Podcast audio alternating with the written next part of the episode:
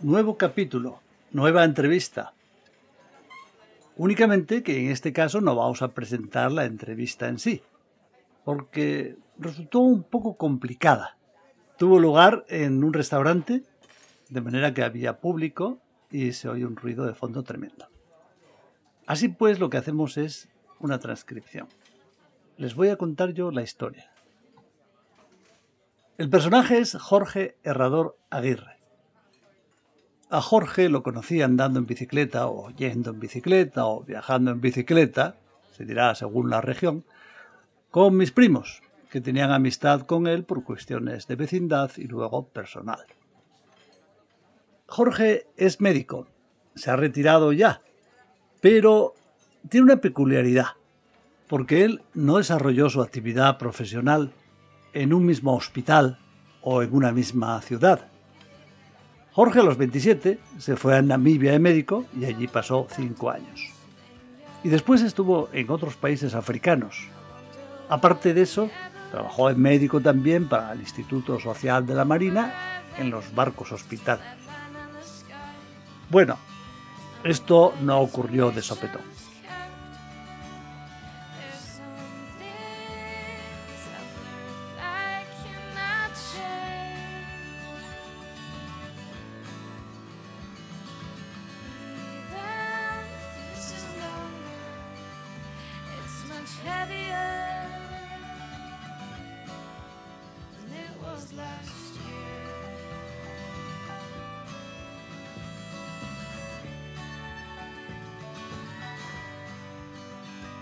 Todo comenzó con que al acabar los 14 meses que entonces había que prestar de servicio militar, entró a hacer prácticas de medicina, el sistema que se seguía en aquella época.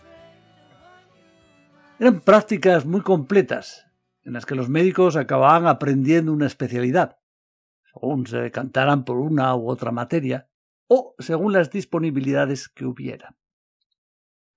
El caso es que cuando él daba fin a los tres años del periodo de prácticas, donde se dedicó sobre todo a la traumatología, se introdujo el sistema del MIR, con un método que acabó desembocando en lo que conocemos hoy en día. Y este comienzo del sistema MIR, con unos exámenes durísimos, pero sin la preparación de la que pueden disponer los candidatos actuales, pilló desprevenido a Jorge, y no aprobó el examen cuando se presentó. Pues él, con toda su preparación de estudios y con los tres años de práctica en traumatología, le supo mal este rechazo. Y así fue que cuando un amigo le habló de una plaza de médico en Namibia con el Instituto Social de la Marina, él lo habló con María Jesús, su pareja, y para allá se fueron. El Instituto Social de la Marina es una institución paralela al INSALUD y uno de los servicios que ofrece es la asistencia a marinos españoles en el extranjero, a los trabajadores del mar. Esta asistencia se ofrece a través de los barcos hospital. Él estuvo, por ejemplo, en el Esperanza del Mar y luego en otros. También la atención por radio, que era algo pionero, atención por radio los barcos en alta mar, y los centros asistenciales, uno de los cuales era el de Namibia, en Walvis Bay, o Walvisbucht, una antigua colonia alemana. Namibia estaba bajo la administración de Sudáfrica. Estamos hablando del año 79. Y este país estaba en guerra con Angola, el vecino del norte, apoyado a su vez por Rusia y Cuba. Se trató de una guerra larguísima, que se alargó de 1966 a 1988, y cuya finalización supuso la independencia de Namibia. El Instituto Social de la Marina empezaba colaborando con médicos y centros asistenciales en los países cerca de los cuales había gran actividad de la flota pesquera española y en ocasiones acababa abriendo su propio centro allí.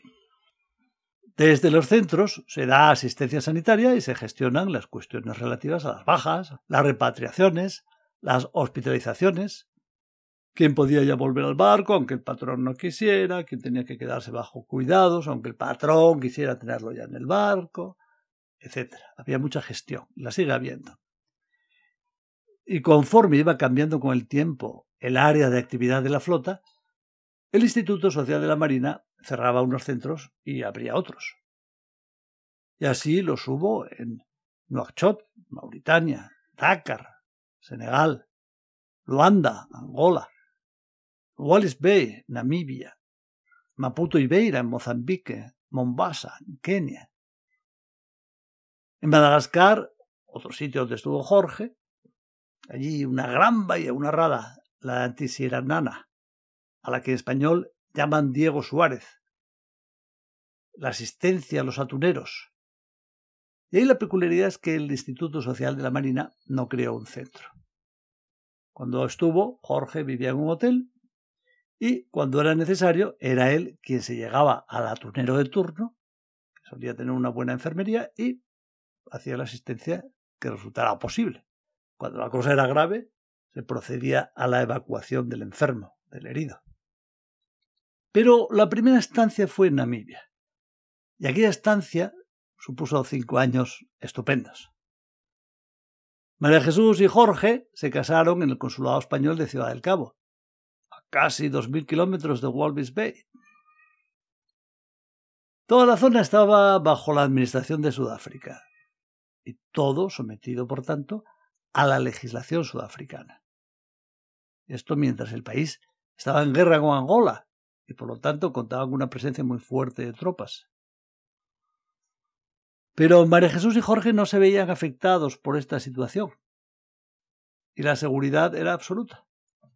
Dejaban el coche y la casa abiertos, nadie entraba a robar. Su nivel de vida era sencillo, pero muy agradable. Y el trabajo resultaba satisfactorio y conllevaba una buena responsabilidad. Claro, bajo la apartheid de la época, que también se imponía en Namibia, era inevitable observar las diferencias. Había un barrio para los blancos, un poblado para la población negra, otro para la mulata. Los asistentes en el trabajo y las personas del servicio doméstico eran nativos o bambo, el joven matrimonio veía lógico tener un trato normal con estas personas. Pero esto les traía ciertas críticas, siempre había comentarios. Y es que estaba mal visto por gran parte de la población blanca. Otros profesionales, los empleados y funcionarios de los servicios públicos. Jorge se acuerda y dice que estaba mal visto porque no querían dejar progresar a esta gente.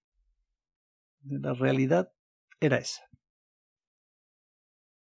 Y ellos adaptándose, porque poca cosa se podía hacer al respecto.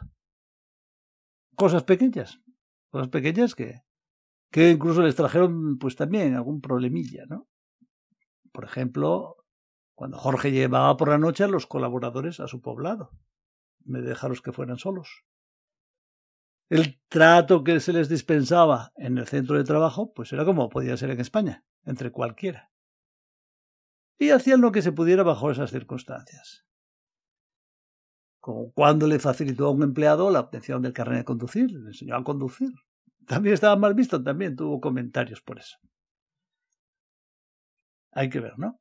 Bueno, pero por lo demás, fueron años felices un trabajo con sentido, un país exótico, amable y bello, una familia en ciernes a punto de desarrollarse. Y ahí iba tratando a los tripulantes de la flota, ya fueran españoles o extranjeros. Primeros cuidados, diagnósticos, intervenciones de urgencia, traslados al hospital. Tras Namibia vino la vuelta a España. Aquí tuvo su plaza y comenzó a pedir traslados, pero a otros centros en África, a los barcos hospital. Eran comisiones de servicio. Y así, de comisión en comisión, Jorge conoció todos los barcos hospital y prácticamente todos los centros asistenciales, unos meses en cada lugar. La familia en Gijón y Jorge donde le tocara cuando no estaba en España.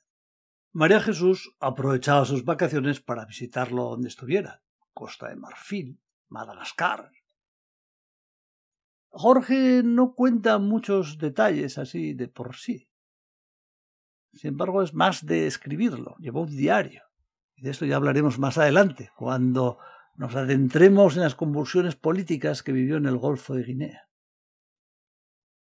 Pero imagínense, otros países, con sus costumbres, sus gentes, sus burocracias imposibles, sus generosidades y avaricias, sus grandezas y mezquindades, como en España, como en todo el mundo, pero cada vez distinto.